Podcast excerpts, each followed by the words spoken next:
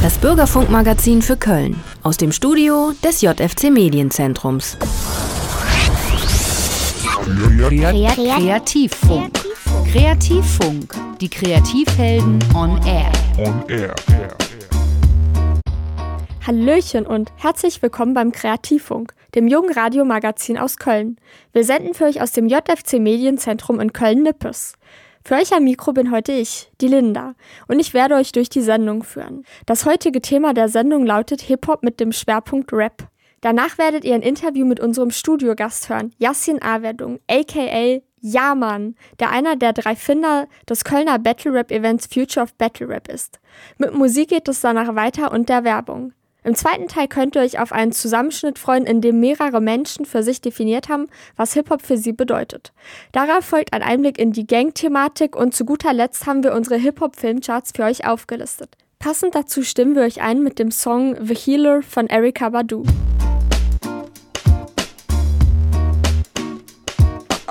Die Hip-Hop-Szene besteht aus den Elementen DJing, Graffiti, Breaking und Rap oder auch MCing genannt. In dieser Sendung liegt der Schwerpunkt auf der Rapmusik. Die Hip-Hop-Kultur ist eine recht junge Kultur. Das bedeutet, dass sie verschiedene Versionen hat und man einfach im Hinterkopf behalten muss, dass es zu manchen Teilen der Geschichte verschiedene Details oder Sichtweisen gibt. Der Hip-Hop ist in der Stadt New York in dem Stadtteil South Bronx entstanden. Anfang der 70er Jahre sollen verschiedene Individuen wie Africa Bambata einige Gangmitglieder in die Social Club Kultur gebracht haben. Bambatas Bronx River Organisation Universal Zulu Nation soll die Hip-Hop-Elemente vereint haben. Der Wissenschaftler Orechula sagt, Hip-Hop sei das Produkt von afroamerikanischen, karibischen und lateinamerikanischen Communities, die von Armut betroffen waren, dem Zerfall ihrer Communities, dem Gebrauch von Drogen und der Gangkriminalität in den 1960er und frühen 1970er Jahren. Wir alle kennen Rapmusik, den Sprechgesang. Es gibt sehr viele verschiedene Arten von Rapmusik, zum Beispiel Boom Bap, Gangster Rap, Trap und viele mehr. Was muss man über Rapmusik wissen? Definitiv wichtig ist, ist, dass äh, Rapmusik häufig Samples nutzt, also das sind Loops, also wiederholte, meist instrumentale Parts aus bereits vorhandenen Liedern beispielsweise von James Brown. Zu Beginn des Hip-Hops ähm, wussten die Musikerinnen und Musiker jedoch nicht, dass es einfach ja dazugehörte, Samples zu verwenden und fanden das nicht so prickelnd. Wir haben hier ein Beispiel für einen Loop von Mos Def, nämlich äh, Miss Fat Booty. Und das Original im Gegensatz dazu ist von One Step Ahead von Aretha Franklin also das Sample. Die erstmals erfolgreichen Rap-Hits waren Rappers Delight von der Sugar Hill Gang. Bei dem Song wird diskutiert, ob es sich um die erste Hip-Hop-Aufnahme handle und The Message von Grandmaster Flash und The Furious Five. Zu Rap an sich gab es zwar schon andere Vorerscheinungen, welche schon hunderte Jahre vorherliegen, aber diese stehen nicht wirklich in Verbindung zur Rapmusik, wie wir sie kennen. Rap entstand durch den MC, also den Master of Ceremony, der beispielsweise auf Blockpartys versuchte, die Leute zu animieren und über die Musik des DJs drüber rappte. Ein Song, der eine Hip-Hop-Hymne ist, ist auf jeden Fall von The Youngsters Hip-Hop Ride.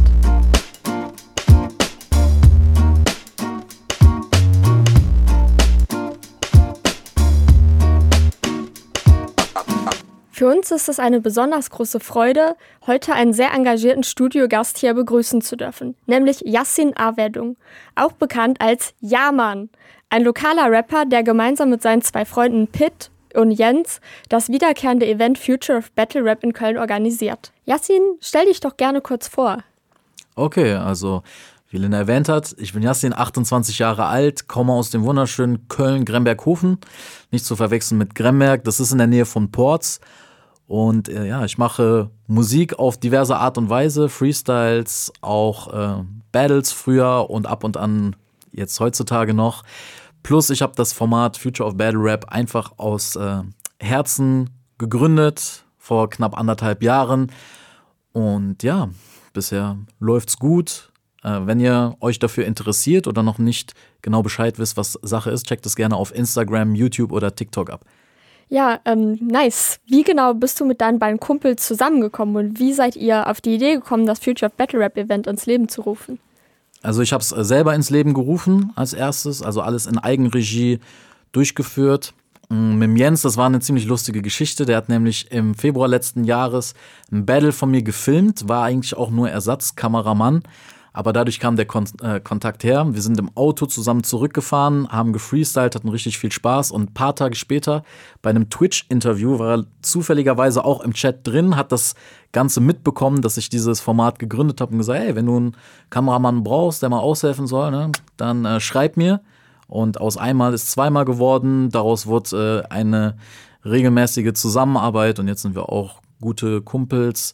Er ist fester Teil des Teams. Pitt habe ich auf Instagram angeschrieben. Ihn kannte ich schon ein bisschen länger, auch von anderen äh, Veranstaltungen.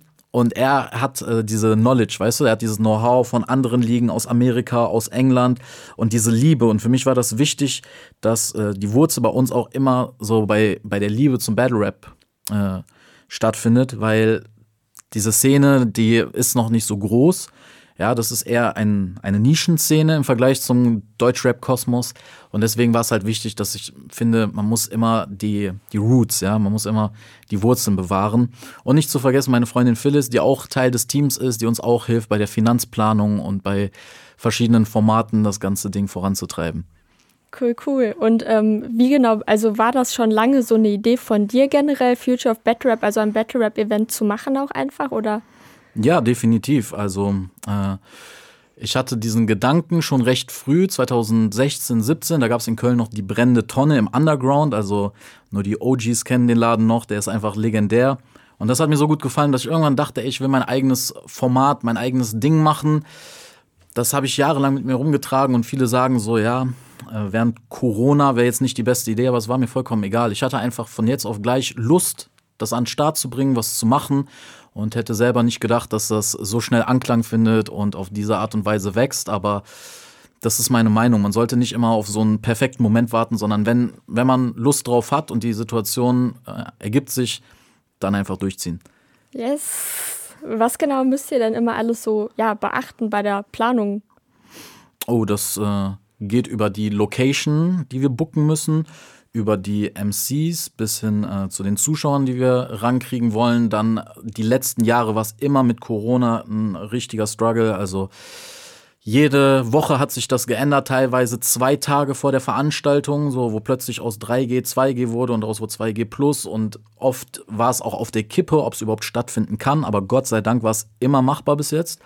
Bis auf die letzte Veranstaltung im März, da war es einfach so, dass von äh, ja, fünf Battles haben drei Leute Corona bekommen, zwei, drei Tage vorher und das mussten wir dann natürlich verschieben. Aber ja, in den heutigen Zeiten ist alles sehr schwer. Man muss äh, flexibel bleiben, man muss äh, irgendwie immer so einen Plan B haben. Aber wir hatten auch oft das Glück auf unserer Seite, dass so gut wie jede Veranstaltung auch natürlich unter erschwerten Bedingungen, dass zum Beispiel nicht so viele Leute kommen durften, dass die Zuschauer Maske tragen durften oder dass teilweise gar keine Zuschauer kommen durften, konnten wir es trotzdem immer durchführen und es war bisher immer brutal geil. Stark. Ja, du hast ja gesagt, du hast ja auch während Corona sozusagen angefangen mit Future of Battle Rap. Weißt du noch, wann in etwa das erste war? Ja, ja, das war im Dezember, ich glaube der 12. Dezember 2020. Oh. Und an dem Tag haben wir das einfach in einem Keller gemacht. Da war, da war das ja noch mit den Kontaktbeschränkungen, dass nicht mehr als drei Leute sich in einem Raum aufhalten durften. Deswegen haben wir das so gemacht, dass immer nur die Rapper und ich in diesem Raum waren. Ich habe die dann anmoderiert und alles in Eigenregie gemacht. Also die Kamera habe ich organisiert und geführt. Wir haben das Ganze auf Twitch live gestreamt parallel, was überraschenderweise sehr gut funktioniert hat. Da habe ich parallel auch noch äh, Regie geführt. Äh, die ganze Organisation, die Leute einzuladen und durch das Event zu leiten, haben wir so gemacht und es lief ziemlich gut, also den Umständen entsprechend, weswegen äh, das wahrscheinlich auch der Grundstein war, dass das Ganze ins Rollen kam. Stimmt, ich erinnere mich noch an die Videos, fällt mir gerade ein. Was hat sich noch ähm, seit dem ersten Event verändert, außer dass ihr das ja im Keller gemacht habt und jetzt ja allen Anschein nach noch mit Publikum?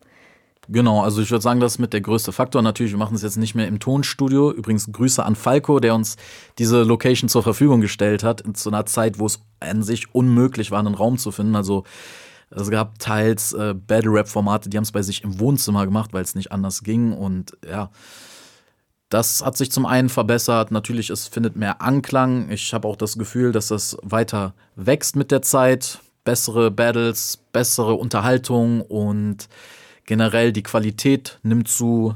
Uns findet mehr Anklang. Also Jetzt fehlt uns eigentlich nur noch so ein, so ein Hauptstandort, weißt du, weil wir wollen schon lokal bleiben, ja. Das in erster Linie ist das wichtig für uns, auch ähm, sich hier in Köln fest zu etablieren. Und da müssen wir halt schauen, weil viele Clubs momentan auch komplett überlaufen sind, ne? weil mhm. gefühlt auf jeden Abend kommen dann fünf Events, die nachgeholt werden wollen. Aber bisher hat sich immer was Cooles gefunden, wie zum Beispiel das Bürgerzentrum in Ehrenfeld, jetzt äh, aktuell die Bürgerstube und äh, ja, mal schauen, wo die Reise noch hingeht. Ja, ja. Ähm, apropos Reise, ähm, hast du oder habt ihr noch irgendwelche Visionen, ähm, was ihr gerne noch ja, Neues ausprobieren würdet oder wo es noch hingehen soll, was Neues ausgeweitet werden sollte? Also was schon so mittelfristig ein Ziel ist, ist mal äh, andere Städte zu besuchen. Also wir werden auch regelmäßig gefragt, ja, wann kommt ihr mal da und da hin oder seid ihr mal woanders in Nordrhein-Westfalen unterwegs. Aber erstmal geht es darum, ne, natürlich hier in unserer Heimatstadt Fuß zu fassen, mhm. dass äh, die Leute zu erreichen, denen coole Shows zu liefern und dann können wir mal schauen, ob wir in NRW eine andere Stadt besuchen und anschließend können wir mal schauen. So Berlin ist natürlich immer eine Hip-Hop-Hochburg, Frankfurt, Hamburg sind mega schöne Städte, wo wir gerne mal hin möchten. Das wäre auf jeden Fall eine Sache und wir werden auch noch ein, zwei weitere Konzepte ausprobieren. Plus, mh, mm, ich will jetzt noch nicht zu viel verraten, aber vielleicht machen wir auch irgendwann mal so ein äh, Festival, also ein Future of Battle Rap äh, Festival im Sommer, aber da muss man mal schauen, äh, wann sich das realisieren lässt. Äh, ich freue mich auf jeden Fall schon, das klingt krass. Ähm, dann noch abschließend würde ich gerne wissen, ob du persönlich noch, ja, Highlights hast, was für dich so besonders ja, in Erinnerung geblieben ist von den letzten Events? Ein Highlight war auf jeden Fall im Mai letzten Jahres. Da war nämlich auch wieder komplett Kontaktbeschränkung. Da haben wir das bei Despo in seinem Garten gemacht einfach. Und äh, dann eine Woche am Stück hieß es äh, Sonnenschein, bestes Wetter. Und was passiert? Am Tag selber regnet es. Und wir kommen dahin mit dieser Kamera, äh, haben eigentlich nichts zum Unterstellen, haben eigentlich gar keine Location, das ist mitten im Garten. Aber dafür, äh, dass die Umstände so beschissen waren, war es ein super Battle, was gut funktioniert hat, was dann auch äh, das unser erstes On-Beat-Battle war. Also sonst ist oft A Cappella, das heißt ohne Sound, ohne Beat. Da war das dann das erste Mal mit. Dann würde ich sagen, unsere erste Veranstaltung Indoor, das war im September letzten Jahres in Ehrenfeld. Die war hammermäßig, weil es war ausverkauft. Die Videos waren richtig, richtig gut.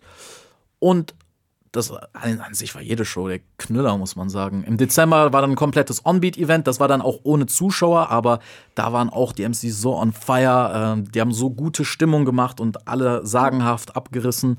Und jetzt im Februar war das letzte, lauter Newcomer, die man teilweise gar nicht kannte, die zum Teil auch das allererste Mal auf einer Bühne standen oder gebattelt haben und da haben auch so viele überzeugt und überrascht, wo ich einfach denke, es steckt so viel Potenzial in äh, jungen Künstlern, in Newcomer-Rappern und das ist auch eines unserer Ziele, wo ich sage, wir möchten da zukünftig noch mehr von diesen Leuten fördern. Wir wollen den Pool erweitern an Battle-Rappern, aber auch an Musikern. Also wir machen ja nicht nur Battles, wir wollen das mit Konzerten mixen und wir haben auch zum Beispiel ein Format, das heißt Out in the Street. Da kommen dann Künstler, können live ihre Songs einrappen oder einsingen, was wir dann auch nochmal musikmäßig, also Musiksingle-mäßig äh, rausbringen für die. Und ein Highlight ist natürlich für mich als langen Fanboy, so seit 10 Jahren, 15 Jahren, wenn die alten Legenden von früher jetzt plötzlich bei dir auftreten oder mit äh, dir in Kontakt stehen, dir Lob und Props geben für das äh, Format und die Plattform, die du auf die Beine gestellt hast. Also das ist mit das Beste, einfach diese, diesen Respekt zurückzukriegen, diesen Props von den Leuten, die man selber immer bewundert und verehrt hat.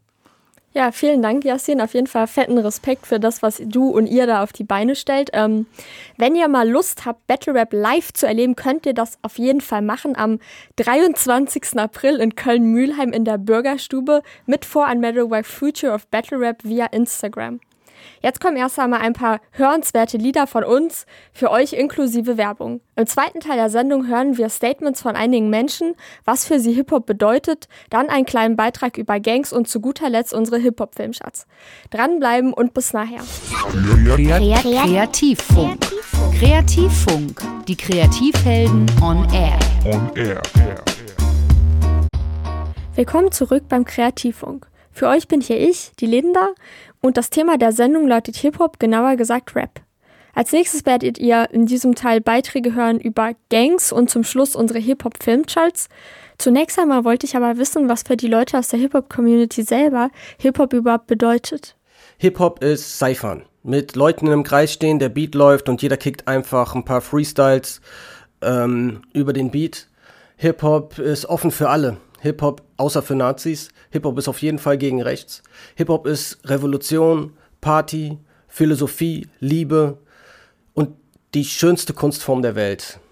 Hip-Hop ist unbesiegbar, außer durch Geld, weil Hip-Hop Underground ist. Hip-Hop ist für mich Empowerment. Eine besondere Kultur der Verbindung irgendwo. Hip-Hop ist eine kulturelle Bewegung, die seit den 70ern zu einer weltweiten Subkultur angehören, geprägt durch Breakdancing, MCing und DJing. Hip-Hop bedeutet für mich, dass ich meine Kreativität mit Gleichgesinnten ausleben kann. Hip-Hop ist für mich Kultur, Musik, Tanz, Mode. Hip-Hop hat mir sehr, sehr viele Möglichkeiten und Türen geöffnet und ich könnte mir ein Leben ohne Hip-Hop nicht vorstellen. Hip-Hop ist für mich die Mitmachkultur für alle. Du findest deine Disziplin, machst dein eigenes Ding daraus und du musst dabei keine Vorgaben erfüllen. Man trifft da eben mit Menschen zusammen und die Herkunft spielt erstmal keine Rolle. Und gleichzeitig wird die Herkunft auch nicht ausgelöscht, sondern man kann eben die kulturelle Vielfalt und den Reichtum in diesen kreativen Prozess und in das Neue, was geschaffen wird, mit reinbauen und damit spielen. Hip-Hop ist Selbstverwirklichung und Selbstfindung über Drums. Die Selbstverwirklichung kommt dadurch, dass man sich inszeniert und sich als etwas wiedergibt, was man eben dem Außenstehenden zu geben haben will.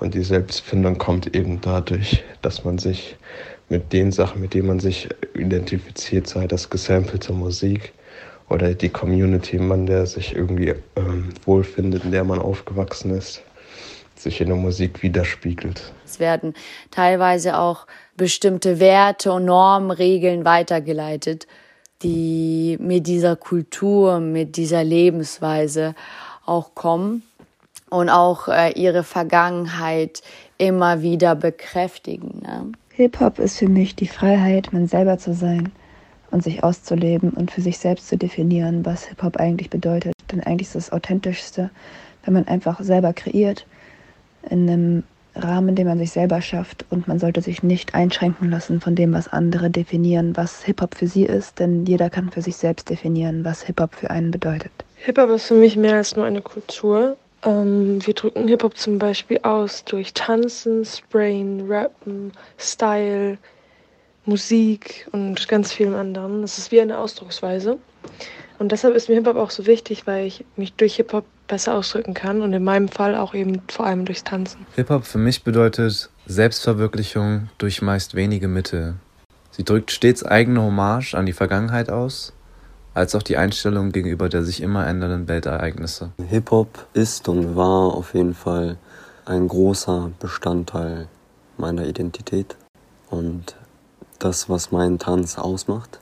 Und zum anderen ist es ähm, der Ort, in dem ich ähm, Freunde fürs Leben gefunden habe. Hip-Hop hat viele Sprachen. Hip-Hop um, ähm, can't stop, won't stop. More won't stop than can't stop. I can't stop, but I don't want stop. Hip-Hop ist Statement für jemanden, die man halt setzt. Hip-Hop ist mehr als Flex, sonst der ganze Krimskram. Hip-Hop ist einfach, sei einfach du selbst. Mit einem Wort muss ich sagen, Hip-Hop ist Freiheit und Liebe. Ich bin nicht Hip-Hop. Ich mache Hip-Hop. Und an allererster Stelle feiere ich das Leben. Hip-Hop ist für mich die Mutter im Haus. Sie ging durch viele Hindernisse, erlitt an viel Schmerz und belehrte und belehrt so viele Menschen. Nichtsdestotrotz ist die Liebe und das Teilen von der Liebe ihr am wichtigsten.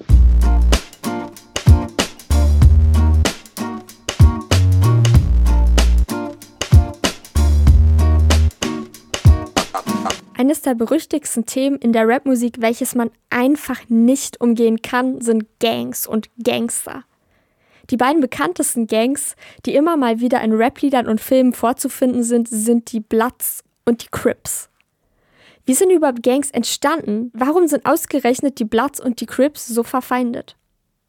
Zu Gangs generell lässt sich erstmal festhalten, dass sie meist organisierte Zusammenschüsse von Verbrecherinnen und Verbrechern sind oder eine Bande von meist ärmeren Jugendlichen, die sich von der Gesellschaft nicht angenommen fühlen und deshalb zu Gewalthandlungen neigen.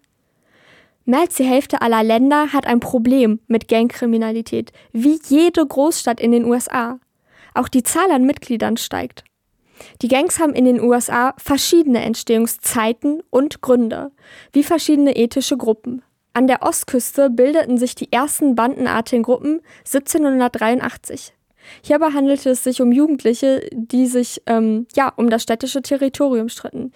Die ersten richtigen Banden, welche gefährlicher und strukturierter waren, entwickelten sich gegen 1820 in der Stadt New York durch die hohe und vielfältige Einwanderung und später erneut.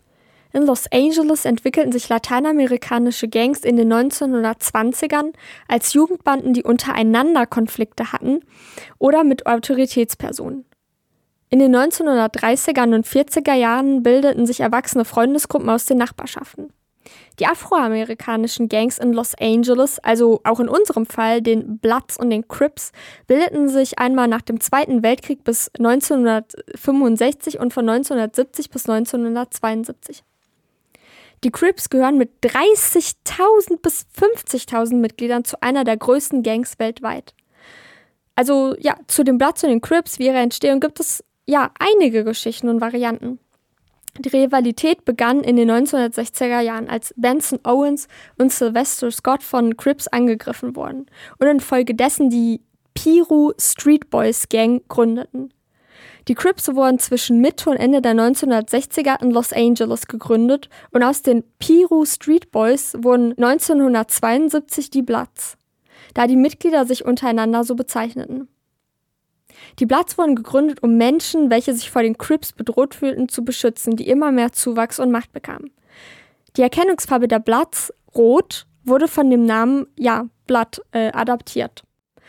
Blau ist die Erkennungsfarbe der Crips und leitet sich davon ab, dass Anfang der 70er Buddha, eines der Gründungsmitglieder, ermordet wurde und dieser stets ein blaues Bandana trug.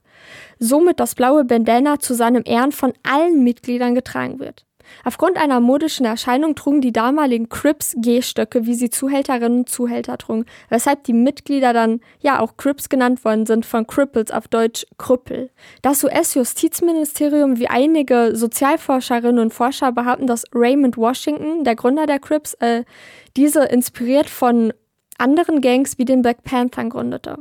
Es gibt durchaus Bestrebungen, dass sich die Bloods und Crips vertragen. So setzt sich beispielsweise der Rapper Kendrick Lamar, der erste Rapper, der einen Pulitzer-Preis gewonnen hat, immer wieder in seiner Musik dafür ein und hat sogar eine Schuhkollektion rausgebracht, welche beide Gangfarben vereint. Der Rapper YG macht auch oft musikalische Kollaborationen, um sich für eine Versöhnung stark zu machen. Die Rapperin Cardi B, die zu den Bloods gehört, hat in einem GQ-Interview den Jüngeren dazu appelliert, keiner Gang beizutreten, da nicht der finanzielle Luxus dadurch kommen würde, den viele sich beim Eintreten einer Gang erhoffen. Snoop Dogg hat mit anderen Rapperinnen und Rappern 2016 bei einer Demonstration eine Rede gehalten, bei der im Nachhinein ein Friedensvertrag von beiden Gangs unterzeichnet wurde. 1972 gab es bereits einen Friedensvertrag zwischen den beiden Gangs, den What's Gang Truce. Inwiefern dieses Mal der Friedensvertrag eingehalten wird, werden wir dann sehen. Abschließend wird natürlich die Rolle des Gangsters oder der Gangsterin unterschiedlich in Rap beleuchtet. So gibt es natürlich auch viele Lieder, in denen die Figur des Gangsters oder der Gangsterin romantisiert wird. Der Wissenschaftler Robert Washoe beschreibt den Gangster als Person mit dem Wissen der Stadt, welcher für die Emanzipation der Minderheitsstände eine Person, welche aus der Menge hervortreten müsse, um eine eigene Identität zu haben. Als nächsten Song haben wir den Klassiker Gangster Walk von Coolio und Snoop Dogg. Kreativfunk. Kreativfunk. Wir haben abschließend für euch Hip-Hop Filmcharts vorbereitet. Auf Platz 5 haben wir gleich zwei Hip-Hop-Classics gesetzt, die man schlichtweg kennen muss. Und zwar, so sagt man, den ältesten Hip-Hop-Film überhaupt, nämlich Wild Style und den Film Beat Street. Beides sind Spielfilme, welche viele auch außerhalb von Amerika für Hip-Hop begeistert haben und erstmals auch vermittelt haben, was Hip-Hop überhaupt bedeutet. Wildstyle hat eine sehr schlechte Kameraqualität, ist jedoch recht authentisch gedreht und es sind viele Hip-Hop, vor allem Graffiti-Legenden, die mitspielen. Beat Street hingegen steht häufig in der Kritik, zu stark ein Hollywood-Bild darzustellen und die Armut der Menschen zu beschönigen. In beiden Filmen sind alle Elemente stark vertreten und die Filme sind sehr farbenfroh. Auf Platz 4 haben wir die Doku von 2021 Martha, A Picture Story. Und zwar geht es da um Martha Cooper, eine Fotografin, welche Hip-Hop dokumentiert und vor allem mit dem Fotografen Henry Chalfant einen großen Beitrag mit ihrem Buch Subway Art dafür geleistet hat, dass Graffiti als Kunstform weltweit anerkannt wurde. Platz 3 ist die kurze 30-minütige Dokumentation Della Soul is Not Dead. Della Soul ist ein Hip-Hop-Trio, welches zu der Bewegung des Native Tongue Post gezählt wird. Also kein Gangster-Rap, sondern einem freundlichen Image des Hip-Hops. Die Doku ist sehr funky und schenkt einem vor allem eine große Sympathie für dieses Trio. Della Soul sind keine Gangster, sondern die Nerds der Hip-Hop-Szene. Die netten Jungs von nebenan, mit denen man sich identifizieren kann. Die Doku zeigt jedoch nicht nur diese Seite, sondern auch, wie sich die drei von diesem Hip-Hop-Flower-Power-Image, was bei ihnen teilweise sehr aufgebauscht wurde, emanzipieren. Die Doku gibt es kostenfrei auf YouTube zu sehen. Platz 2 belegt die Doku Breakout, Tanz aus dem Ghetto. Es geht um die Tanzarten Electric Boogaloo und Popping, also ja, roboterartige Tanzarten. Die Doku zeigt viel Armut und soziale Missstände. Außerdem zeigt sie, wie diese Jugendlichen für sich eine Form der Freiheit finden durch Funk und durch Hip-Hop. Sei es zum Beispiel durch Tanz oder Graffiti. Der wirklich verdiente, atemberaubende Platz 1 ist die Doku-Reihe The Rise of Graffiti Writing. Es handelt sich um eine zehnteilige Doku-Reihe, wie Graffiti sich verbreitet hat und was die Anfänge waren. Jeder Teil geht nur circa 10 Minuten und es werden verschiedene wichtige Aspekte des Graffitis beleuchtet. Zum einen fängt die Doku in New York an und geht weiter nach Europa und erzählt von den legendärsten Graffiti-Künstlerinnen und Künstlern, die es in New York gab und generell. Diese werden in der Doku größtenteils auch noch interviewt. Die Doku ist erzählt wie eine Geschichte. Sie strahlt sehr viel Hip-Hop-Vibe aus, ist auch mit Hip-Hop-Musik unterlegt und wahnsinnig spannend gestaltet. Jede Person, die diese Doku-Reihe anschaut, würde sich wünschen, bei den Anfängen des Graffitis dabei gewesen zu sein. Es ist einfach wahnsinnig mitreißend und informativ. Wenn ihr die Zeit findet, schaut euch diese Doku-Reihe kostenlos in der frei zugänglichen Arte Online-Mediathek an. Wir bedanken uns, dass ihr bei dieser Sendung heute dabei wart. Die nächste Sendung des Kreativfunks läuft am 15. Mai. Wenn ihr nicht genug von uns bekommen könnt, findet ihr uns und unsere Sendung auf jfc.info und auf Instagram ebenfalls unter die Kreativhelden. Für euch am Mikro war heute ich, die Linda. Zum Abspiel spielen wir für euch noch ein Lied unseres Platz 3s Della Soul vor. Free is the Magic Number. Bis nächstes Mal.